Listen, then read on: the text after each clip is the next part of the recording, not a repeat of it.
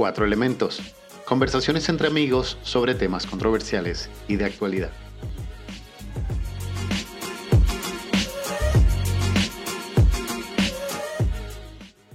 Bienvenidos a su podcast Cuatro Elementos, donde como cada semana estas cuatro mentes, Siux, Ale, Rodwell, y el señor Rojo someterán sus convicciones a nuevos cuestionamientos a través del pensamiento crítico. Bueno, Siux, ¿qué noticia nos traes hoy? Afirma su hija, mi mamá se cayó de unas escaleras en esta ocasión. Luego de ser víctima de burlas, sufrió estrés y depresión. Duró 20 días hospitalizada, indicó una de las hijas al portal Impacto News. Oye, creo que esta noticia es muy buena para como preámbulo a lo que son las redes sociales, que es el tema que vamos a tocar el día de hoy. Las redes sociales. Eh, ¿Son la plataforma ideal para todo tipo de emprendedor, para todo tipo de gente? Vamos a sacar esta pregunta al aire. ¿Qué piensan ustedes de que son el objetivo de las redes sociales? Las redes sociales yo creo que comenzó hace mucho tiempo como una forma de unir a las personas. Mucha de la gente ya no vivían en, en la ubicación donde habían nacido, por ende querían seguir en contacto con la gente. Yo me acuerdo cuando viví en Australia, que fue la primera vez que tuve contacto con una red social, fue el Facebook. El Facebook empezó a abrirse por universidad en universidad. Yo me acuerdo que en ese tiempo me sentía excluido porque yo por no ser de la Universidad de Stanford no tenía acceso a esa red social, ¿verdad? ¿Qué piensan ustedes de que ahora la evolución de las redes sociales? Yo le doy gracias a Dios todos los días por vivir en este momento. y porque existen las redes sociales. Y déjenme decirle una, una, cosa, yo no soy, yo no soy adicta a las redes sociales, esa es la verdad. Pero debo aceptar que cuando me quiero enterar de algo, busco en redes sociales y entonces me queda muy sencillo enterarme de lo que esté pasando en cualquier parte del mundo. Eso me gusta. Me gusta poder tener la, la, la, cercanía de noticias que, que están pasando en el, eh, en el instante, ¿no? Pero yo, como todo, creo que tiene sus inconvenientes y que esos inconvenientes dependen más del manejo que le estamos dando a las redes sociales. ¿Ustedes creen que las redes sociales sirven para conectar gente o para distanciar la gente? ¿Creen que es una plataforma donde la gente se conoce o creen que es una forma donde evita que tengamos relaciones interpersonales y las pasemos a una relación más digital? Oye, mi teoría, mi teoría es que las redes sociales están muy bien para las personas que en general tiene o nos cuesta eh, crear controversia de frente. Esa es mi teoría. Mi teoría es que las redes sociales están perfectas para todo el mundo porque la gente dice lo que quiera sin tener que ver a los ojos a los demás.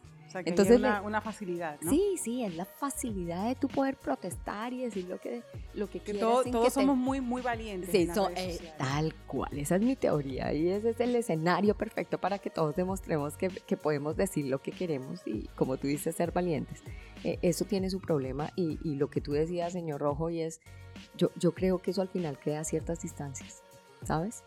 Yo, yo de verdad creo que las redes sociales están causando un impacto eh, eh, que, podría decir, no sé si es más negativo, pero no es tan positivo.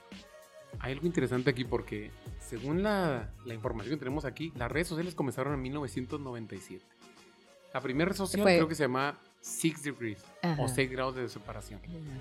Y lo que hacía era que tenía una teoría de que todos estamos unidos a otra persona por seis personas o 6 grados de separación. Entonces la idea de esta red social, que no fue muy, muy, muy popular, era que tú pudieras acceder a la red social y juntarte con la persona que tú quisieras y demostrar que habían seis personas que te separaban de esa persona. Entonces, en teoría, tú podrías conocer a Tom Cruise, que Tom Cruise conoce a seis personas que tú conoces y tú podrías tener acceso a esa persona. Exacto, un ex. El día de hoy, ¿las redes sociales sirven para eso? No. Yo creo que no, la estamos, no las estamos usando para eso. Ya, ya, esa, ya ese origen se perdió. Yo creo que no, no sirve ni para conectar seis personas. O sea, Yo creo que no nos importa necesariamente para conectar. No nos importa, porque es que, además es tanto lo que no nos importa que automáticamente en tus redes sociales te aparecen las personas que tienes enlistadas en tu teléfono. Ya te empiezan a aparecer de pronto gente que tú jamás pensaste que te podían salir en tu red social simplemente porque tienes el teléfono. Entonces ya digamos que eso se quedó atrás hace, hace un buen rato. Pero, señor Rojo, usted decía conectarnos. Yo, yo creo que conecta, pero yo no sé si nos está conectando con las personas que queremos conectar. Creo que conecta. Yo tengo una pregunta No sé. primero para ustedes. Ajá. Yo quisiera, Pero no respondiste la del señor Rojo. ahorita la voy a responder, pero yo quiero, yo, yo quiero primero... Evidenciando. No, no, no, vamos por pedazos, vamos por pedazos. Yo creo que ustedes me den su definición, la más corta posible, sobre redes sociales. Para ti, ¿qué son las redes sociales? Es una cantidad de, de- de personas conectadas, pero a nivel tecnológico. Ok. Para mí es una ventana al mundo. La definición de, de las redes sociales, y yo creo que aquí es donde generalmente empieza a haber un poquito de, de tergiversación sobre, Ajá. sobre lo que ocurre, Ajá. es una estructura de personas y tecnología. Ambos elementos tienen que conjugarse en el mismo punto. De lo contrario, no lo podemos considerar una red social. Tienen que haber tanto personas como computadores o elementos tecnológicos. Y eso es el primer punto. Las redes sociales surgieron de la misma manera que surgió en su momento el teléfono, como una tecnología. Yo recuerdo un eslogan por ahí que, que salía, y de hecho en algún momento me lo decía mi abuela, los teléfonos se hicieron para cortar distancias, no para alargar conversaciones. Como todos los seres humanos, lo que hacemos es que utilizamos las tecnologías a nuestro mejor beneficio. Y en este caso empezamos a tener conversaciones más largas por teléfono. Y de repente llegaba la vecina a tocar la, la puerta, oye, tu mamá te está llamando. Coño, que el teléfono, que están pegados ahí el teléfono. Y eso era la realidad. Lo que ocurre en las redes sociales hoy día no es nada muy diferente a lo que ocurrió en su momento con el teléfono. La tecnología surge para conectar personas con intereses medianamente similares porque no tenía un interés económico. Cuando aparece el interés económico, la manera como se manejan las redes sociales cambia. Cuando aparece primero Instagram, la finalidad de Instagram era permitirle a todas las personas A los fotógrafos, realmente. Fue con para una, fotógrafos. con- no necesariamente fotógrafo, a cualquier persona que tuviera un ojo fotográfico, si lo quiere llamar de esa manera, a Nos hizo exponer, fotógrafos a todos. exacto, a exponer Nos hizo a todos pues, profesionales de la fotografía. Claro, a exponer cada quien lo que consideraba que era una expresión artística de fotografía. Y lo mismo ocurrió en su momento con Twitter. Cada quien que tenía una opinión política o una opinión importante que compartir con el mundo utilizaba Twitter de la misma manera como en algún momento las personas utilizaban las columnas de los periódicos para emitir sus opiniones sobre algún tema específico. Sí. Entonces, estas tecnologías fueron creándose para esto, pero estas tecnologías fueron cambiando en la medida que el uso se fue uniendo con la parte económica. Porque ¿cómo mantenemos una tecnología de este tipo disponible para todas las personas sin que Si las no personas puedan lucrar al respecto? claro. O sea, ¿cuál es el beneficio del No, no, inversionista? pe- pe- ah, bueno, pero no, eh, eh, ya lo arreglaste, porque no es sin que las personas... o lucren, las no, personas que invierten en el negocio. Sí, los Inversionistas que inversionistas. pagan la tecnología que Ujú. sostiene. Claro, ¿cómo Bueno, hacerlo? pero la misma pregunta nos las hacíamos cuando teníamos internet, ¿no? Cuando sencillamente teníamos un Google di- disponible, cuando teníamos un correo electrónico disponible. No necesariamente. Porque cuando tú tenías internet, primero tú pagas por el servicio Pero, mensual. sí, apagas el internet. Tú tenías el correo electrónico gratuito, entre comillas, pero tenías que ver publicidad. Mientras tú estabas navegando en tu hotmail.com, ¿ok? O en aol.com o yahoo.com, tú tenías que ver publicidad. Y esa publicidad era la que pagaba la posibilidad de que tú tuvieras un correo gratuito. Pero no se compara con lo que tenemos a día de hoy. Y eso que en Pero aquel porque el entonces... negocio... eh, El cambió, negocio cambió ¿sabes? drásticamente. Claro. Entonces, hoy día, tanto todo eh, eh, justamente por el internet que cambió completamente el negocio. completamente eh, cambió. Entonces los intereses económicos empezaron a ver oportunidades de masificar ciertas cosas. Empezaron a masificar las campañas publicitarias. Entonces, ¿cómo hago que una persona vea las campañas publicitarias que más le interesan a él y que realmente podamos transformar esa publicidad en una compra efectiva? Entonces, ¿qué hago? Empiezo a estudiar tu comportamiento en línea. Y al estudiar tu comportamiento en línea, puedo saber exactamente cuáles son las cosas a las que les prestas atención, porque sé cuánto tiempo pasas mirando tal cosa, qué tipo de búsquedas haces en línea y qué, cuál es tu comportamiento en línea. Y producto de esta información, yo logro hacer un perfil y al tener un perfil, yo puedo saber qué tipo de publicidad es más efectiva para ti. Al saber eso y enviártela, es más probable que tú le des clic a un anuncio y compres algo. Claro, pero, pero, pero Entonces, el tema, ¿qué, qué quieres decir con ¿Qué- eso? a qué Que voy? Al final las ¿A- redes sociales son voy? la base. ¿A qué voy con eso? Que hoy día las redes sociales ya no cumplen con el rol con el que originalmente fueron creadas, Que era hoy para día conectar es- personas. que era para No, conectar personas. Sí, Sí. directamente hoy día es para un negocio. con el producto. Exactamente, Eh, para conectar a las punto. personas con Buen pu- un eh, producto. esa es una buena conclusión. Las, antes conectaba personas, conectaba lugares, conectaba personas con lugares, pero hoy... Eh, hoy día es personas y productos. Es personas y productos, yo creo, exactamente. No hay más. muy bien. Bueno, pero miren lo, lo, importante acá, aquí lo reto. Si tenemos claro, ahorita nosotros estamos concluyendo que las redes sociales son una conexión de nosotros con un producto o con productos ahora, ¿por qué entonces estamos en redes sociales? ¿Qué es lo que pasa con las redes sociales que nos atraen, nos, nos hacen estar ahí, no solo estar ahí, estamos compartiendo información y con solo quedarnos en un video, estamos ya diciéndole a alguien más que nos interesa y que no. Exacto, yo creo que, fíjate, las redes sociales comenzaron como una forma para unirnos. Sin embargo, yo creo que ahora todos tenemos una necesidad de estar presentes en las redes sociales y esa necesidad es parte de la necesidad del ego. A mí me gustaría vivir en el mundo que se ve en las redes sociales que tienen mis amigos todos son exitosos, todos tienen los matrimonios más eh, exitosos, todos tienen una carrera brillante, todos son gente millonaria, pero en realidad no pasa eso. Yo creo que las redes sociales se ha vuelto en un mundo utópico donde todos queremos participar. Y el que no esté en las redes sociales es una persona que está alienada de la sociedad. Aquí lo interesante es ver cómo cambió el efecto que tenían las redes sociales a ser lo que es ahora. La red social tú no demuestras la forma en la que tú estás pasando un mal, momento. Solamente demuestras la parte tuya que es exitosa. Inclusive una parte tuya que generalmente o muy probablemente no existe. Entonces, esa parte adictiva de las redes sociales es lo que yo considero interesante indagar. Y yo creo que por eso estamos hablando de las redes sociales. Porque las redes sociales ya no son redes sociales. Yo creo que son redes utópicas que demuestran la realidad una red alternativa a la que estamos viviendo ahora. bueno, yo, yo para responder a tu pregunta, eh, que además parece súper interesante, eh, ¿por, qué ¿por qué continuamos si sabemos esto en las redes sociales? A mí hace poco me pasó que me quise eliminar de una aplicación que automáticamente yo dije, ¿y ahora cómo me entero yo de esto? es que ahí no mejor no.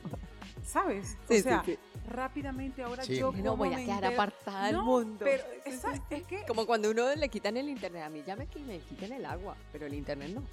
Pero es que, o sea, donde tú más rápido vas a conseguir una información es en las redes sociales, porque la es una la, noticia está viva, porque la gente la, la transmite en, en, el momento. En el tiempo, o sea, tú dices que seguimos en redes sociales es por esa necesidad que tenemos ahora de, de, de, participar de lo que está pasando en el mundo. Mira, por ejemplo, yo quería saber si había una calle que estaba cerrada. Por ejemplo, cuando eh, hubo un evento aquí en este país, ya lo saben, ¿no? Hubo tranques y todo. Y yo decía, ¿cómo sé yo? ¿De veras? No había, yo me metía en las noticias, en Google, yo iba a noticias, la última actualización era del día anterior, el Instagram estaba allí vivo con la, noticia. Entonces yo decía, me quito esta red social y ahora yo como me entero. Y eso es muy interesante porque ahora, según la estadística, en las generaciones más jóvenes, el 85% de los jóvenes se informan a través de las redes sociales. Sí. fíjate también qué interesante es el tema, porque estamos ahora tomando como verídico algo que vemos en redes sociales. Cuando antes la noticia pasaban por un filtro muy, muy eh, ¿cómo se puede llamar? Muy estricto. Estricto, exactamente, antes de liberar una noticia. Y ahora vemos que cualquier persona puede ser un noticiero. Inclusive hemos visto este efecto de las fake news, ¿no? Que ahora está más... ¿no? Que es una moda, además. Es como una herramienta. Pero fíjense una cosa interesante aquí. Y yo creo que es parte de los paradigmas que van cambiando conforme va avanzando la tecnología y vamos avanzando como sociedad. En algún momento nosotros realmente creíamos en los medios de comunicación. En los últimos años nos hemos dado cuenta que los medios de comunicación no son necesariamente de fiar. Que la mayoría de los medios de comunicación cumplen con una agenda política. y eso no hay que irse muy lejos. Mira lo que es Fox en Estados Unidos y mira lo que es MSNBC. Cada uno tiene una agenda política, uno es republicano, el otro es demócrata, abiertamente. Pero espérame. Y todos sus programas van por esa línea. Entonces, ¿cómo crees tú una noticia en Fox si tú eres demócrata? ¿O cómo crees una noticia en, MSNBC si eres republicano. O sea, no la vas a creer y la vas a considerar fake news sí o sí. Pero estamos más complicados en redes sociales. Porque la verdad es que en redes sociales cualquiera puede lanzar ahora una, una, una noticia falsa, ¿sabes? Yo en eso eh, estoy de eh, acuerdo. El tema es mucho más complicado. Yo creo que hoy día tenemos un serio problema con el, con el tema de la información de buena fuente. Creo que cada vez tenemos menos eh, fuentes fidedignas de dónde tomar información verídica. Hoy día ni siquiera nos podemos fiar de algunos medios de comunicación tradicionales eh, y obviamente las redes sociales no necesariamente te van a dar la versión verdadera sin estar, no sé, medianamente sesgada por alguna posición que pueda tener quien esté dando la bueno, información. Bueno, yo, creo que las personas que suben información allí están eh, narrando tal cual lo que están viviendo. Pueden, están en el momento y están en la noticia y es, mira, mira, pues, te pongo un ejemplo. Eh, iba pasando en, el, en mi carro y no sé, eh, el hueco ocasionó un accidente. Probablemente si llega un noticiero que es tendencioso te va a decir que no fue eso, que fue el carro, que hubo un choque. Él te va a decir lo que está pasando porque no tiene ningún tipo de interés. Pero hay sesgo, hay sesgo y te voy a explicar una, una cosa que pasó hace un par de meses. Estaba una persona cruzando una calle, eh, luego de bajarse de un autobús, estaba la policía haciendo una persecución y alguien está filmando lo que ocurre. La persona que está narrando dice, la policía viene persiguiendo al ladrón. Ah, ese es buen punto. Y le disparó a la persona. ¿Y qué resultó? Que la persona a la que le disparó la policía no era ningún ladrón. La policía confundió a una persona con un ladrón, le venía dando persecución, la persona se venía bajando de un autobús y la policía le dispara a la persona e-, en, en error, ¿ok? Pero la persona que está filmando también cree, por su perspectiva sesgada, que la persona era un ladrón. Y resultó que no era ningún ladrón. Entonces, esas son las cosas que yo digo que son complicadas. Yo creo que ese tema es muy interesante. Estaba viendo una entrevista que le habían hecho Obama hace años, donde él decía qué es lo que le preocupaba ahora, después de que ya no es presidente. Entonces yo veía con él, con Obama, que él decía que le preocupaba mucho este algoritmo que tienen las redes sociales. Porque el algoritmo es muy inteligente. Si tú empiezas a darle like a cosas quizá de supremacista blanco, de gente que trata de hacer violencia. De, entonces el algoritmo va a pensar que para tenerte a ti más enganchado en las redes sociales, tiene que alimentarte más de esa información. En tu mente, tú vas a creer que el mundo está regido por esa información que tú recibes, porque no hay ninguna, ninguna sesgo de, digamos, de objetividad. Aquí solamente te van a dar las noticias que a ti te interesaron. ¿Por qué? Porque la red social lo que va a querer es que tú sigas consumiendo su producto. Que, que es peligrosísimo, ¿no? Y, y, y, qué me dicen de los otros impactos, eh, eh, como el de la noticia que, que nos comentó Siux cuando empezamos el, el programa de hoy?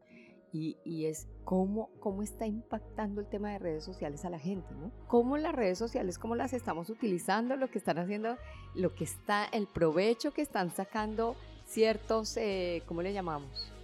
Sé si personas, eh, no sé, personas. Grupos políticos, grupos, económicos. Grupos económicos de, de, de, lo que nosotros hacemos o no en las redes sociales, pero, pero lo más complicado es lo que está causando el cómo seamos capaces de manejar lo que pasa en redes sociales. Mira, hay, seis, hay seis efectos detallados de lo que afecta de lo que hacen las redes sociales. Primero, perjudica las relaciones personales. Ah. Ya no te quieres involucrar con la persona si tú tienes la opción de verla digitalmente. La segunda, ansiedad y estrés. Porque tú te comparas con la vida que tiene otra persona allegada a ti en las redes sociales. Eso genera solamente ansiedad y estrés. La tercera, pérdida de tiempo. ¿Cuánto tiempo no dedicamos a, estar en las redes sociales? Es una adicción. Si ustedes se fijan cuánto tiempo pasan en la pantalla de su celular, ahora genera más tiempo perdido que podríamos dedicarlo en otra cosa. Daños al sistema nervioso porque estás todo el tiempo bombardeado de comparativas que tiene otra persona. Y de información. noticias vacías. Que quizá no es verídica, ¿verdad? Y la última, genera sobrepeso. Nos hace más sedentarios. Estar perdiendo tiempo en una red social te genera que no estés en el gimnasio, que no estés siendo activo, que no... ya con ese cuadro me la cierro toda. no, pero ahora yo quiero, yo, yo quiero traer lo siguiente a colación.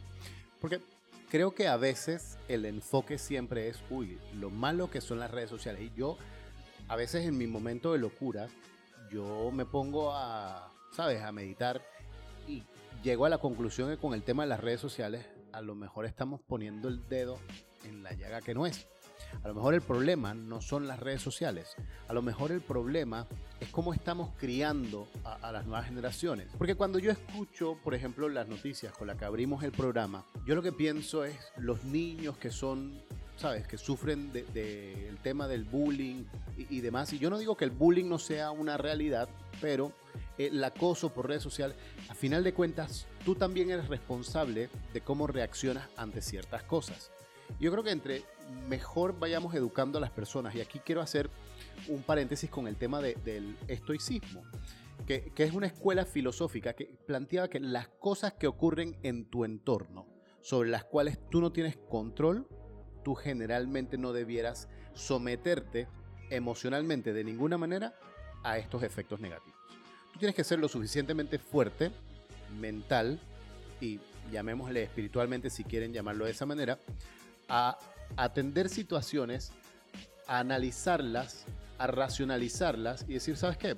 Esto primero no es cierto, esto no debería impactarme por esto y esto y esto, y luego hacer tu análisis sencillamente seguir con tu vida. Si nosotros empezamos a enseñar este tipo de, de, de, de pensamiento a las personas, creo que las personas serían menos sujetos a los efectos negativos que pueden generarse en redes sociales. Es lo que creo. Lo que pasa es que eh, en el momento que se empiece a trabajar eso, dejamos de ser manipulables. Yo estoy de acuerdo. Pero fíjate que tan por eso. fácilmente manipulables somos Hoy ahora. día. Toda la información Siempre que hemos sido, yo consumimos creo. de cualquier red social. Estaba viendo las estadísticas. Facebook tiene 2.234 millones de personas. Si Facebook fuera un país, fuera el país más poblado del planeta. Entonces, imagínate toda la gente que va a consumir un producto. Quizá no hay en el mundo un producto que se ha consumido tantas veces al día como las redes sociales.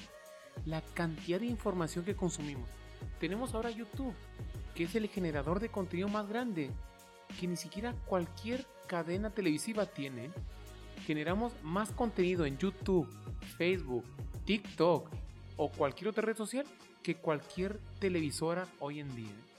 Entonces, fíjense ahorita, hablamos de cómo, cómo, cómo se manipula la información. Yo veo en TikTok cantidad de influencers con un estudio televisivo mejor que el que cualquier, cualquier televisora tiene. Sí, es cierto. ¿Quién les paga a esos influencers?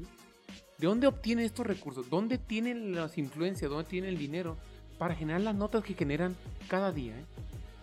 Yo no me pongo a pensar quiénes son los que manejan a este tipo de información y para qué y con qué beneficio. Yo creo que el beneficio que tenemos ahora es dividirnos. Y divididos es mucho más fácil influenciarnos para hacer que votemos por cualquier otra persona.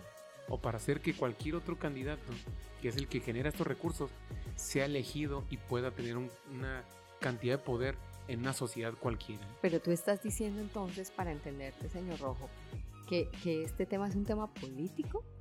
Yo, Yo, creo yo- que yo hay- digo que es un tema económico. eh, puede ser también motivado económicamente Yo creo que es un tema o para generar económico. poder a algunas esferas que Eh, no, eh, buen no punto, buen punto.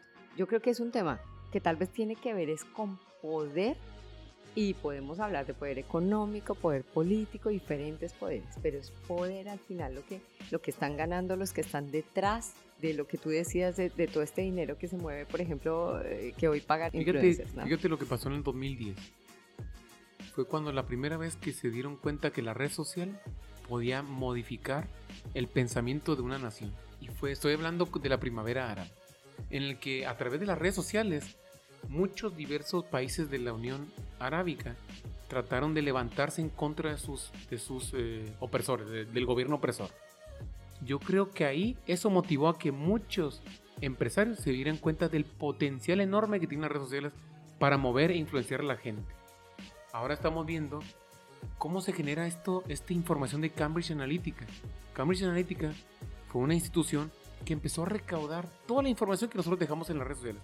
En la red social tú dejas tus gustos, tus gastos, tus ideales, tus pretensiones, inclusive los lugares donde tú quisieras conocer. Toda esta información es sumamente valiosa para yo darte a ti el, el producto que creo que tú necesitas, sin ser un producto real. ¿eh? Yo había visto cómo se ganaban las elecciones y me había dado cuenta que en el, cuando ganó Donald Trump, si tú eras un supremacista blanco, te iban a dar solamente noticias de Donald Trump donde salía apoyando a los supremacistas blancos.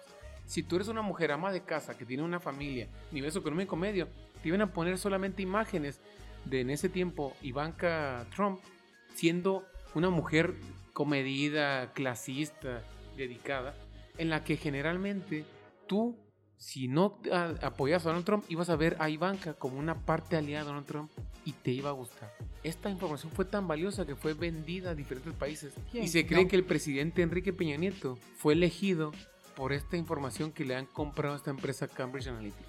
Que hasta ahora, en el, de- en el debate en el Senado de Estados Unidos, ha sido debatido varias veces de tanto poder que tiene Facebook en modificar la conducta de diferentes países. Ahora, un tema ahí cuando dices que e- el poder que tiene Facebook de modificar eh, es el poder que tiene la información que contiene Facebook.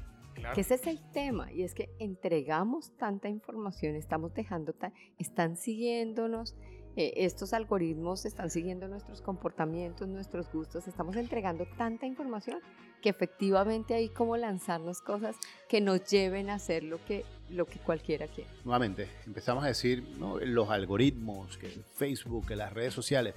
La verdad es que esto no es nuevo. La mayoría de los países, cuando hablamos de temas impositivos, empezaron a estudiar el comportamiento de las personas y saber en qué gastan su dinero. Las declaraciones de renta eran justamente eso, tener claro en qué estabas gastando tu dinero, no solo para que pagaras tus respectivos impuestos, sino para también crear un perfil sobre ti. Hoy día, ¿qué ocurre en Colombia con, eh, ¿cómo es que se llama el sistema de la DIAN? Muisca, creo que se llama. Bien.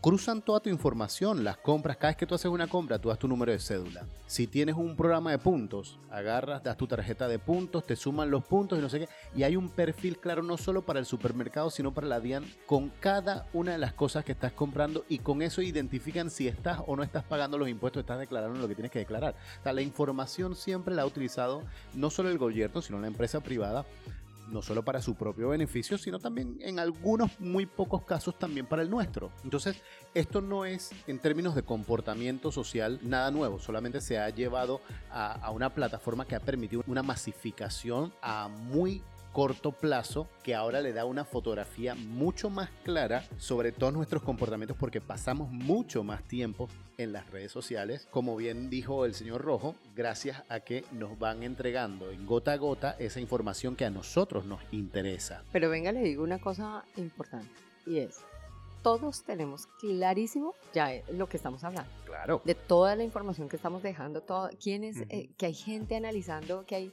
grupos gigantes analizando esa información y, y- y para votarnos lo que, lo que quieren que veamos, ¿no? Que nosotros también queremos ver.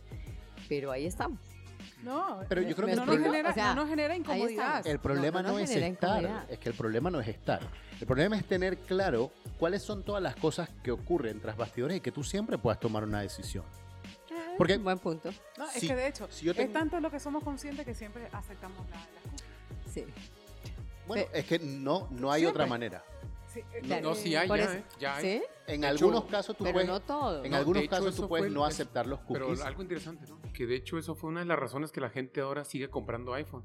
Que iPhone sacó una parte en su software donde te dice, ¿quieres que tú a la aplicación diga que no rastrees? Ujú. Entonces, yo creo que ahí nos quiso conscientes a nosotros de toda la cantidad de información que estamos dejando en todos los lugares donde estamos entrando. Claro, pero eso son las aplicaciones. Porque cuando tú entras a una Exacto. página web, tú tienes que aceptar las cookies. pero sí o sabe- sí. Pero ¿sabes? si tú no quieres, pues no entras. Pero ¿saben por qué? Pero ahí, ahí está algo interesante. ¿Saben por qué salió esto?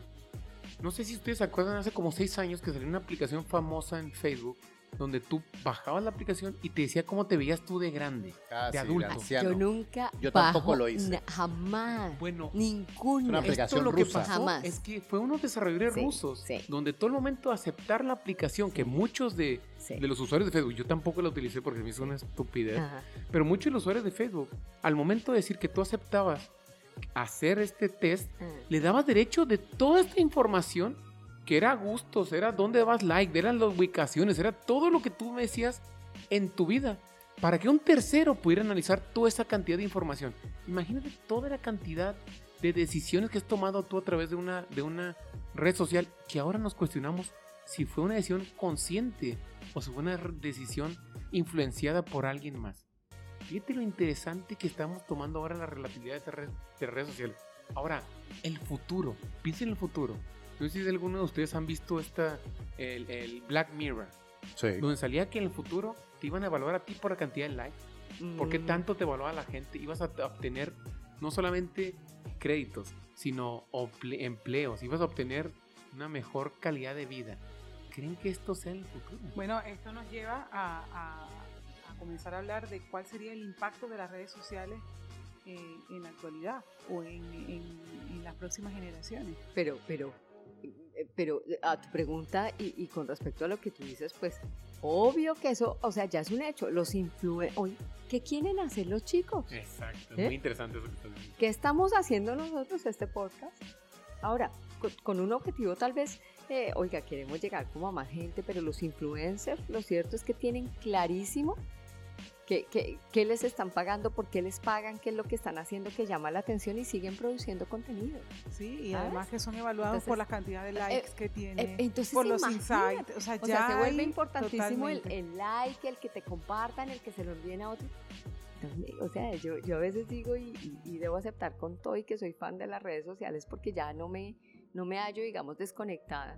También cuando veo cada cosa digo, no, esta humanidad sí nos perdimos. No, pero vamos, De vamos, digo, eh, no, podríamos no. Morimos. La que- próxima que, caiga un pandemia- meteorito. La próxima pandemia no va a haber científicos, va a haber solamente influencers. No va a haber vacunas, Vamos ¿eh? a estar Así que hay que jodidos, estar sí, sí, preparados. sí, sí, vamos No, a estar pero, pero, jodidos. pero ya aunque nos cueste mucho, vamos a aterrizarlo eh, eh, aquí, aquí, ahora entre los cuatro. ¿Qué pasa cuando subimos una foto? ¿Qué esperamos? Sí, buen ¿Qué es punto. lo primero que esperamos? O Sí, sea, ¿por, sí. qué, ¿por qué no ¿Por qué- por pensar qué que dentro de, eh, vamos a ponerle 20 años, no nos van a medir por esa cantidad de likes que nos han dado, como, Sí, como lo eh. mencionaba el señor Rojo con la, con la parte de, de Black Mirror, ¿no? Eso es muy interesante porque hay un estudio que está evaluando ahorita, sobre todo las generaciones de los millennials a la generación de cristal.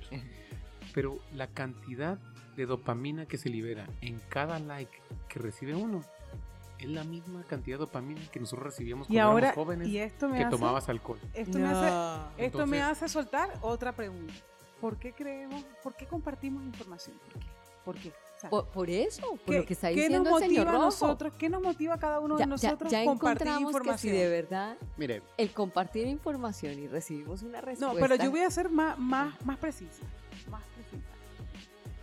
Rowell, ¿tú por qué compartes información? somos seres humanos, como seres humanos, parte de nuestra naturaleza es ser sociables, ¿ok? Como parte de la sociedad, compartimos cosas. Anteriormente nos sentábamos a charlar. Oye, ¿cómo fue? ¿Cómo te fue en el viaje? ¿Qué tal Sí, esto? ¿Qué a tal lo otro? ajá. Hoy día queremos las cosas más rápido, entonces no nos vamos a sentar a tomarnos un café y ponernos al día. Claro. Miro rapidito su Instagram, oye, te echaste un viajecito a no sé Oh, dónde, sí. fuiste a no sé cuánto, esto, lo otro. Ah, chévere, es la está bien. manera de como compartir Hoy día lo que queremos estamos informas- pasando ahorita Y queremos información con los más que rápido. tenemos de amigos en las redes sociales que by the way cada vez tengo menos ¿no? yo a veces digo uy Al, eres patética Todos yo creo que decimos eso. ¿eh? Es que si uno no enseña el cuerpo, tiene menos y menos seguidores. Pero yo- al- algo que está, algo que, que me, me remonta a la, a la pregunta que está haciendo Siux y a lo que hablamos de la dopamina. ¿Cómo estamos generando ahora estas nuevas generaciones que están adictas a las redes sociales, no? No, es, es terrible que Por- crecieron no, con las redes hay un, sociales. hay un estudio bien interesante que decía que cada vez esta falta de interacción social genera una necesidad o una falta, perdón, de autoestima en las nuevas generaciones. Entonces, esa falta de autoestima, porque no tienes esta red de apoyo de amigos, tú generas que ahora los, los jóvenes cada vez más estén haciendo cosas por tener estos likes. Entonces, ustedes ven cada vez mujeres más jóvenes tratando de generar más likes de forma que a lo mejor no sean las más apropiadas. Pero genera una falta de autoestima tremenda. Porque tú no tienes amigos. Tú cuando generas, que mandas estas invitaciones a través de redes sociales, donde tú dices, voy a hacer una fiesta X. ¿Cuánta gente te dice que va a ir? ¿Y cuánta gente iba a nuestras fiestas cuando estábamos jóvenes? Sí. Yo me acuerdo que a mí me invitaban a un cumpleaños y era un compromiso. Que yo tenía que armar mi día en relación a yo asistir a su cumpleaños. Ahora, ¿cuánta gente te dice que va a ir? ¿Y cuándo te dice que tal vez va a ir? ¿Qué significa ese tal vez? Significa que si yo no tengo algo más interesante, voy a ir contigo. A esa persona, ¿qué le das de autoestima al decir, eres mi segunda opción de lo más valioso que yo pude hacer este el, el día de hoy? Fíjate qué interesante y qué difícil va a ser para estas generaciones tener un valor de sí mismos comparado a la likeabilidad que tengan en las redes sociales. Oye, pero eh, escuchándote hablar, estaba pensando, ¿Ustedes se imaginan que eso alguna vez hubo como, como todas esas, eh, esa controversia? Que las redes sociales tuvieran un dislike. De hecho, YouTube lo tiene.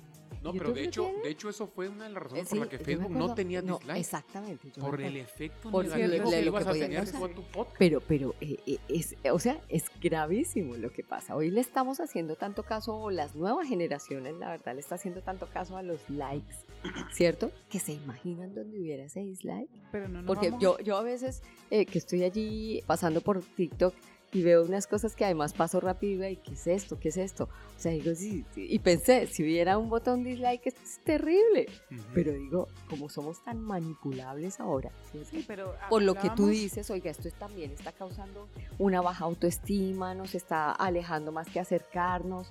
Eh, eh, ¿Cómo sería el hecho de Pero que decimos de la, de la nueva generación, pero eh, eh, comenzamos este podcast hablando de la noticia de la mujer eh, ya adulta Sí, que se- las hijas eh, eh, afirman que fue por una depresión que al final murió. claro, pero Imagínate generación que no puede está, hacer. no está acostumbrada, yo creo, Pero- pero a su ojo. vida pública. Eh, Claro, pero ojo, lo que yo creo, eh, no, no estoy tan enterada, pero lo que leí de la noticia es que esta señora murió, eh, digamos, eh, seguramente eh, la depresión en la que entró contribuyó a que no se recuperara finalmente de- de- del tema de la caída y de su fractura de la pierna, pero lo cierto es que a ella creo que le golpeó más que, que se hubiera vuelto añico su negocio, Ujú. lo que Sí. tanto le costó crear y construir, ¿cierto? Por un tema de redes sociales, más que lo que dijeran todos de las redes sociales.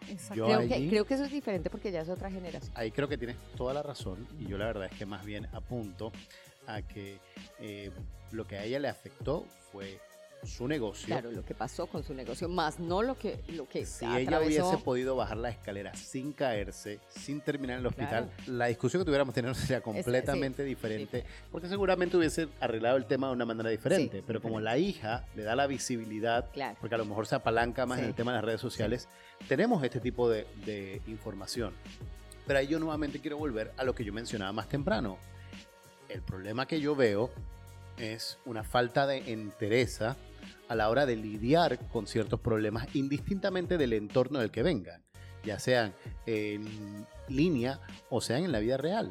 Entonces, al no tener esa entereza de poder discernir sobre los problemas y atenderlos de la manera como debiéramos atenderlos y darle la importancia o no importancia al tema, pues la verdad es que pudiéramos manejar las situaciones muchísimo mejor. Lo que pasa es que no se va a poder crear esa entereza porque estamos concentrados todos en otra cosa. Y, y ahorita recuerdo una cosa que mencionaba el señor Rojo al principio y era, oiga, eh, las redes sociales muestran de nosotros eh, eh, como que- lo, lo que feliz, queremos mostrar. Sí, lo feliz que es el matrimonio, lo feliz que estoy en el viaje, lo feliz.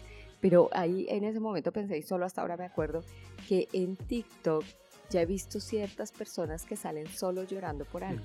Yo no, yo paso rápido porque para ver algo que me amargue la vida, mejor no, ni siquiera entro a Es- TikTok. es ¿Sí un me explico? bien- bien Eh. Pero, pero ya salen duelos y cosas que, que entonces digo. historias, eh, eh, historias. Sí, entonces yo, yo ni las miro porque como les digo, para eso me veo una película y que me amargue la vida y ya, y punto, no TikTok. Pero, pero la gente ya no está, o sea, tal es el problema que tal vez está viendo de lo que tú hablas de autoestima Ujú. y de soledad, que la gente ya está expresando ante todo el mundo un momento el verdadero eh, sentimiento. de dolor eh, como tan íntimo que significa un duelo. Ujú.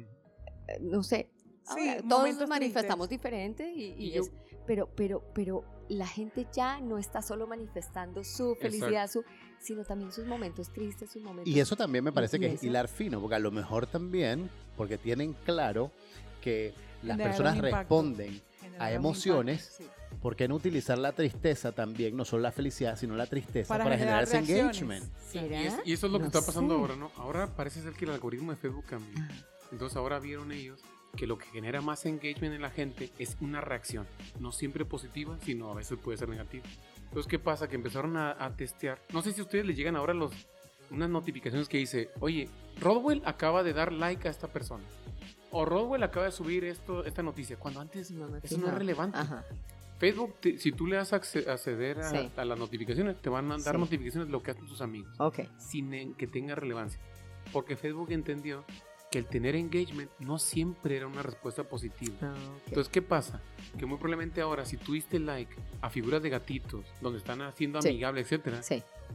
No va a generar el mismo engagement que si yo te ponga una imagen de un gatito que ha sido golpeado. Porque ahí tú tienes una adversión Una, negativa. una emoción, una y una, emoción. y una emoción negativa va a generar un impacto tuyo. O sea, va a generar que tú te das un comentario, quieras darle Sí. a otra, esa Sí. persona quieres Sí, darle a entender que tú estás molesto. Las noticias más virales siempre son desgracias. Exactamente. Entonces, ¿qué genera eso? Que tú pases más tiempo en Facebook. Porque al momento de tú querer responder o tú decirle a esa persona, no me gustó lo que tú hiciste, eso genera un tiempo más largo el que tú solamente darle like y ver otro video. Mm, mira, Entonces, interesante. Esa es una parte muy interesante de la conducta social. Hay un estudio que yo estaba viendo hace poco de cómo el TikTok, que es ahora la red social un poco más popular entre los jóvenes, es diferente al TikTok en China del TikTok que consumimos nosotros en los países occidentales. En China, a los usuarios que son menos de 13 años, solamente les permite ver 40 minutos de contenido de TikTok.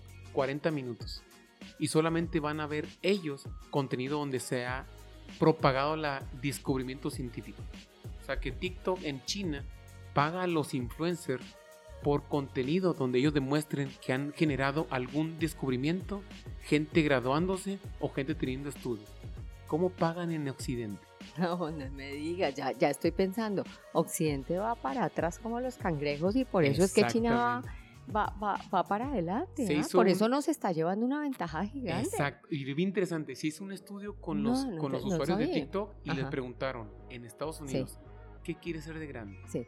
85% de los jóvenes dijeron influencers. Pues sí. En China se hizo lo mismo.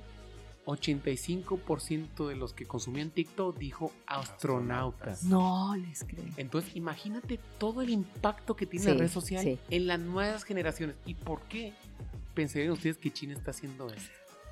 Yo no sé por qué lo está haciendo, pero yo quiero dejarles nada más con el siguiente sí. pensamiento. China tiene claro su- eh, hacia dónde va. Hace un par de capítulos atrás hablábamos de eh, libertad de expresión. Tema Y- muy controversial para, por, por- por no decirlo. Bueno, en- entre otras cosas. Si no han tenido la oportunidad de escucharlo, escúchenlo. La verdad es que es un tema bastante interesante. Con el tema de libertad de expresión, yo no sé cómo lo ven ustedes, pero me parece muy bien que China trate de formar a sus ciudadanos de una manera muy particular. Pero eso no deja de ser una opresión, claro, porque está Acuérdate limitando... que ya tomamos Ah. nota en otro podcast No, no, no, no, que no, tenemos no, que hacer espera, en no, un espera, tema de eh, opresión eh, aparte, aparte. Espera, espera, yo sé que hay que hacer un tema de opresión aparte. Yo lo único que estoy diciendo es que es interesante. Yo no puedo decir siempre Opresión está es que bien usted le mande contenido ahí que no le está- sirve para nada. o está mal.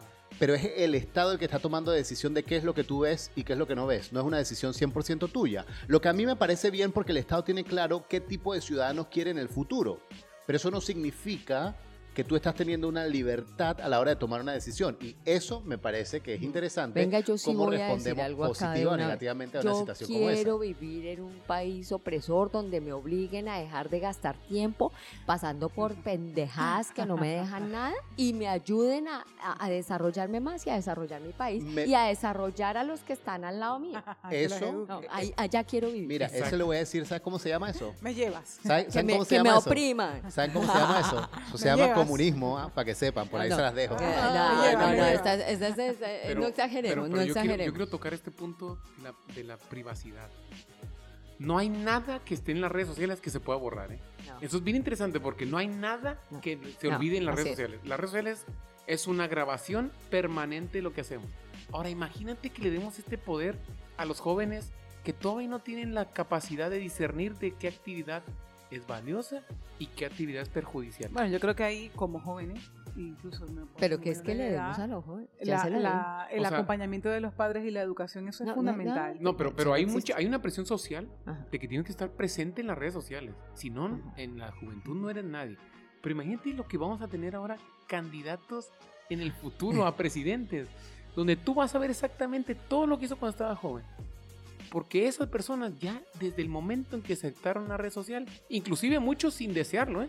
Porque cuántos padres no abren redes sociales para sus hijos, donde ya no son, ya no son personas privadas, ya son personas públicas del momento en que nacieron. Tienes razón. Hay que ver el lado positivo. Eso va a generar carreras nuevas. Y de hecho, hace un par de años... Nah, no sé. De Deje- influencers. No, pero ¿qué carreras nuevas se van a generar? Por ejemplo, hace un par de años, una de las discusiones era sobre el tema de los eh, datos digitales de las personas. Y si era posible o no eliminar tu huella digital en línea. hoy día es posible, pero es un trabajo bastante largo. Eso es una carrera que va a ser hacia el futuro los políticos que hoy día tienen esta exposición en línea, que posiblemente van a haber hecho en algún momento comentarios que van a ir en contra de alguna política que quieren implementar hacia el futuro, van a necesitar de personas especializadas en huellas digitales para poder borrar comentarios, para poder acceder a los servidores de una compañía y decirle a esta compañía, oye, ¿sabes qué? Toda la información de fulano de tal, aquí está la nota firmada por él, entonces descarga toda su información y elimínala. Y así lo han logrado hacer muchas personas en diferentes sitios donde han dejado su información y la mayoría de los acuerdos de usos y servicios, luego de una serie de discusiones con el Senado de los Estados Unidos, obligan a las compañías a solicitud de las personas a entregarle toda la información y de paso eliminarla. pero, es un proceso. Pero, una cosa es, inversamente desproporcional. Muy, buen, muy buena aseveración, Rodwell. Quiero hacer una pregunta. ¿Qué tanto impactan las redes sociales la forma que tenemos nosotros de ver el mundo? Eh? No sé si ustedes vean, por ejemplo, ahorita hablamos, bueno, en otro podcast hablamos de Qatar. Nadie hemos ido a Qatar. Sin embargo, la mera impresión que tenemos del país es por lo que hemos visto en redes sociales. ¿Qué tan fácil de influenciar es la red social para que nosotros tengamos una imagen de algo que todavía no conocemos? Pues mira, yo te puedo decir que en, mi red, en mis redes sociales eh, todo el mundo vive en, un, eh, en, la vida de Todo es divertido. Yo no veo en mis redes sociales hay solamente gente de fiesta.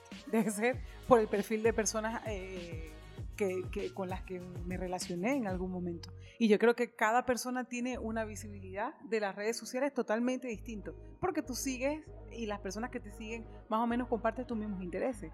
Entonces yo creo que eso siempre va a depender de las personas con las que tú te relacionas, que aunque sea virtualmente, forman parte de tu vida. Y, y, tú ves, y además, si, tú, si no te gusta esa realidad, tú le das a un follow y listo. Yo creo, yo creo que ese impacto e, es, gigante, pero es gigante acorde a como, a como, a como se quiera que sea, positivo o negativo. Y entonces aquí, por ejemplo, no sé si ustedes o, eh, ya han escuchado el la, polémica que hay ahorita con esa marca Valenciaga. ¿ah? La, tienen clara qué, está pasando? ¿Cómo nos ha motivado, la, cómo nos ha influenciado las redes sociales a que tengamos todos una opinión de una marca? que yo hace dos años ni la hacía, ¿eh? ni la hacía. Yo la conocí hace menos de un año. Y es más, ¿cuántos, de ustedes, ¿cuántos de ustedes han visto una prenda de Valenciaga que se acuerde? En mi vida. Yo, creo que lo que más nos acordamos es en todos estos escándalos que ha tenido Valenciaga, desde Kim Kardashian, Kanye West. Bueno, yo creo que Valenciaga lo, puso de moda a Camilo en su momento con la canción. Valenciaga Cuchiprada. Ah, bueno, pero, pero, pero vamos a tener contexto. ¿Qué es la noticia que estás hablando de Valenciaga, Alejandra? Bueno, eh, sacaron, sacaron dos campañas, dos campañas en las que se involucran imágenes de niños, pero además imágenes que, que son perturbadoras, ¿no? Y esto ha generado una cantidad de, de, de, opiniones, ha generado que incluso eh, supuestamente la misma marca esté ya eh, cobrando cabezas eh, por esas campañas, ¿no? Entonces, pero, pero mi tema es, ¿qué impacto causa las redes sociales que esto ya esté andando en todo? Porque, por ejemplo, en, en mi caso, y, y, por lo que he visto de esas imágenes, para mí sí es, es, repulsivo. Es, repulsivo. Entonces, por ejemplo, yo sí, yo sí diría, yo no tengo nada valenciana. No quiere decir que no hubiera querido comprar algo valenciano, pero yo hoy por solo esto de esta campaña no compro nada valenciano. Yo creo que yo tampoco, porque automáticamente eh, comprarlo es decir que estoy el de acuerdo. impacto que tuvo la comunicación en redes sociales de esta campaña eh, fue gigante que hasta yo podría decir, ¿sabe qué? Yo no voy a comprar nada valenciano. eso es interesante. Una cosa que yo considero que es positiva de las redes sociales, especialmente con el tema de esta campaña, es que la indignación que las personas sintieron a raíz de esta campaña se vio reflejada en las redes sociales y fueron los cibernautas que en redes sociales acusaron a la marca de promover pornografía infantil y la sexualización de menores. Y es en redes sociales donde hemos visto realmente los comentarios de personas que están en completo desacuerdo con la campaña, que han expuesto la situación y lo delicado de la situación. Y no solo eso, sino que también han demostrado su inconformidad con la marca, deshaciéndose de productos de la marca, cortándolos, quemándolos, tirándolos a la basura. Vi un video de una chica que corta un bolso Valenciaga de diario, lo destruye. 1.500 dólares tirados porque está en completo desacuerdo. Eso lo vi en las redes sociales y creo que eso es algo positivo a rescatar.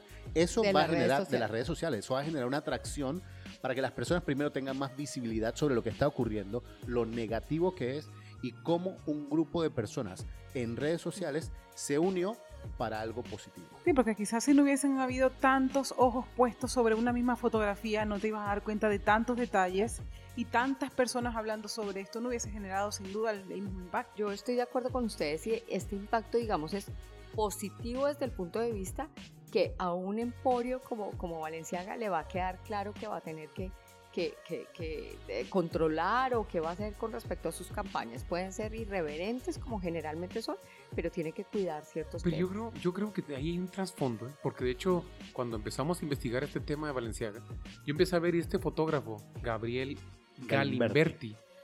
Yo he visto su, su, obra y en realidad no tiene nada que ver con lo que se vio en, en, en Valenciaga. Es una obra muy buena. Yo he visto la obra que es la que sale, que es lo que consumen en diferentes países. Y lo que hace es que toma una foto de gente o de familias en diferentes países del mundo y se ve lo que consumen ellos, ¿no? Entonces se ven una, una pareja, una familia en África que comen puros, eh, pues alimentos más naturales, que son semillas, que son cosas del campo, comparado con la familia de Estados Unidos que comen todo este procesado, procesado estas pizzas, hamburguesas, todo eso. Pero a mí se me hace interesante ver y quizá explorar un poquito lo que hemos platicado en otros, en otros eh, podcasts, esto de la ventana de Overton. Que aquí quizá yo creo que es lo que está cayendo, no solamente Valenciaga, porque yo creo que hay varias marcas que están haciendo lo mismo. Y empieza diciendo, primero vamos a hablar de lo impensable o radical, que es hablar de los niños en estas situaciones sexualizadas, por decirlo así. No sé si se puede decir esto en el podcast, pero bueno. Después de ahí, lo hacemos de tanto discutirlo, ya se hace algo aceptado. Porque ahorita estamos discutiendo algo que antes era tabú. Hablar de los niños y de la sexualidad. Después pasa lo que es popular. Entra la política. Después pasa por lo sensato. Y luego pasa por lo que es aceptado o radicalmente aceptado. ¿Cómo pasa por estas etapas? Empezamos con esta parte de hablar de ellos por una campaña de una marca de ropa. Pero ahora todos estamos hablando de ellos y te apuesto que ahorita hay gente que está aceptando esto diciendo, pero son niños, déjenos que salgan las fotos tocando cosas de la vida cotidiana. Pero en realidad, ¿estamos siendo sensatos en esta parte o estamos solamente manejándonos por impulsos que nos están generando consumir? Claro, pero ojo, y ese es el impacto grande que tienen las redes sociales. Eh, eh, ahí está el impacto gigante que puede ser positivo para un tema, pero que puede ser terriblemente negativo. Como lo que tú dices y lo que se está produciendo con esto es que va a surtir todas las etapas que acabas de describir. Es, es negativo. Porque son las redes sociales las que van a lograr que, que, que ese, digamos, ese, ese proceso eh, de curso. Entonces, al final, eh, yo creo que las redes sociales son un mal necesario. Y por lo menos yo, yo digo, para mí son necesarias, pero obviamente soy adulta, y creo que puedo controlar perfectamente, digamos, eh, el tiempo, mi dedicación, eh, lo que digan de mí, qué publico, qué no publico. Entonces yo lo tengo controlado. Yo no sé si eso está pasando con la nueva generación que ya, ya, ya, está allí, si me explico, y ya sacarle de allí va a ser muy complicado y ya se deja influenciar por eso y ya tiene otros, otra, otras cosas. Entonces ahí, ahí el impacto creo que puede ser menos positivo. Sí, bueno, tenemos que tomar en cuenta que la, la nueva generación creció con esto. Entonces yo creo que nosotros eh, nos, va, a llegar un momento que ya es así. Eh, vamos a ser nosotros quienes vamos a aprender de ellos, de cómo ellos eh, manejan las redes sociales, porque son quienes están marcando las nuevas pautas. O vamos a ver cómo se destruyen ciertas cosas. Tenemos que finalmente. Yo creo que no sé, más, que destruirse, más que destruirse, yo sí, sí, considero que todo va a evolucionar. O sea, esto sigue siendo un error y, y ensayo. Y yo estoy más que segura que todo esto va a evolucionar y que somos nosotros quienes van a, vamos a terminar aprendiendo de las nuevas generaciones, porque son quienes están marcando las nuevas pautas. Yo creo que eh, podemos empezar a cerrar el, el, tópico hablando de cuál creen ustedes que sea el futuro en las redes sociales. ¿Cómo creen que se vean? si seguirán existiendo o cuál creen que vaya a ser la mutación o la evolución de las redes sociales en el futuro. Para mí el futuro de las redes sociales eh, no va a ser muy diferente al que hemos llegado hasta ahora. Van a haber cambios significativos, especialmente cuando estamos hablando temas de libertad de expresión, de las bases de la democracia. Pues creo que las redes sociales van a ir transformándose para poder lograr ese ideal que como sociedad en este momento tenemos de cómo deben ser y cuál es la base sobre la cual queremos fundamentar, entre comillas, nuestra democracia, que hoy día el playground va van a seguir siendo las redes sociales. Creo que en la parte tecnológica van a haber muchos avances. Yo sí creo que poco a poco se va a implementar un tema de puntos, posiblemente eh, sobre las redes sociales, como está ocurriendo en China. Posiblemente los comentarios, que se hacen en las redes sociales sean utilizados cada vez más, no solo en tus aplicaciones de trabajo, sino en las aplicaciones de visa eh, para los países a los que quieras ir. Mucha de esta información va a ser utilizada hacia adelante para medirte como individuo de alguna manera, posiblemente no en un sistema de puntos, pero se va a utilizar. Y yo creo que por allí es donde más o menos veo las redes sociales hacia el futuro. Yo el sistema de puntos yo creo que es algo que vale la pena analizar quizá en el futuro porque he visto que hay inclusive este sistema de puntos en algunos países de Asia. Se está tomando en cuenta para al momento de elegir tú una ciudadanía, qué tanto el país va a optar por aceptarte o no. Entonces es algo interesante y quizá lo, lo, exploremos en otros podcasts. Yo, que, yo creo que eh, no van a desaparecer, como lo dije anteriormente, pero creo que además la inteligencia artificial va a jugar un papel súper importante. Y yo creo que ya no solamente vamos a interactuar con personas eh, reales, sino también con inteligencia artificial. Entonces, desaparecer, no, para mí va a evolucionar. Yo creo que van a evolucionar, van a evolucionar y van a ir cambiando, así como antes era Facebook y después salió Twitter, después Instagram y después TikTok. Yo creo que van a venir nuevas redes sociales, ¿no? Yo creo que van a ir evolucionando y van a ir cambiando dependiendo de cómo, de, lo que se quiera moldear y, lo que van descubriendo más de, de, los seres humanos. Y yo creo que en algún momento tienen que empezar a tener ciertas restricciones. Y ciertas restricciones porque yo sí creo, yo no auguro que todo sea tan bueno. Yo creo que esto en algún momento va a desatar algo que, que empecemos a notar y decir, uy, aquí ya hay un problema, ya hay un problema, venga, eh, eh, salimos con ciertas restricciones y creo que en algún momento la humanidad se va a volcar a las redes sociales donde se respeten ciertos temas, digamos. Entonces eh, creo que, que, tienen que existir, creo que ya son un hecho, creo que sin ellas ya no podemos vivir, creo que va a haber evolución como en todo, pero también creo que en algún momento debe haber ciertas restricciones o consideraciones que tengan que tener esas nuevas redes sociales. Yo creo que las redes sociales, estoy de acuerdo con todo lo que dicen ustedes, van a evolucionar. Y yo creo que el camino más efectivo de las redes sociales es que ya no van a ser redes sociales, ya va a ser otro tipo de quizá producto o quizá una solución para informarte, porque yo creo que ahora en adelante tenemos más confianza de un influencer que de un, de un noticiero. Y van a ser redes que quizás se involucren más en, como dicen ustedes, formar ideología. Y creo que ahora vamos, estamos viendo ahora que hay redes sociales que son más partícipes para gente que tiene quizá gustos más conservadores, gente que son más liberales y gente que son más abiertas sí creo que debemos de tener un poco de cuidado en cómo las redes sociales van a afectar el desarrollo de la mente, sobre todo de las mentes más jóvenes. Porque una red social es una herramienta de doble filo. Tienes tanta información, pero un cerebro tan pequeño para analizarla que eres fácilmente influenciado. Las redes sociales manejan el activo que hoy por hoy es el más preciado de todos los activos, la información. Recuerdo cuando estudiaba el efecto de Google en la maestría y Google en ese tiempo tenía una visión, almacenar la información de todo el mundo. En aquel momento nadie entendíamos cómo esto iba a ser valioso. Años más tarde nos damos cuenta del inmenso poder que tiene la información en nuestra vida. Puede poner y quitar mandatarios. Elevan y destruyen causas sociales e inclusive dictan la realidad en la que vivimos. Las redes sociales son carreteras por donde pasan inmensas cantidades de información cada fracción de segundo. Sin embargo, es nuestra responsabilidad cuestionar si la forma en la que pensamos es nuestra o ha sido implantada. Muchas gracias por escucharnos en este su espacio Cuatro Elementos, un espacio diseñado para responder a la pregunta ¿por qué pensamos como pensamos? No olviden sintonizarnos cada lunes a las 7 pm y recuerden, si no cuestionamos el cómo pensamos, nos volveremos esclavos de las ideas de los demás.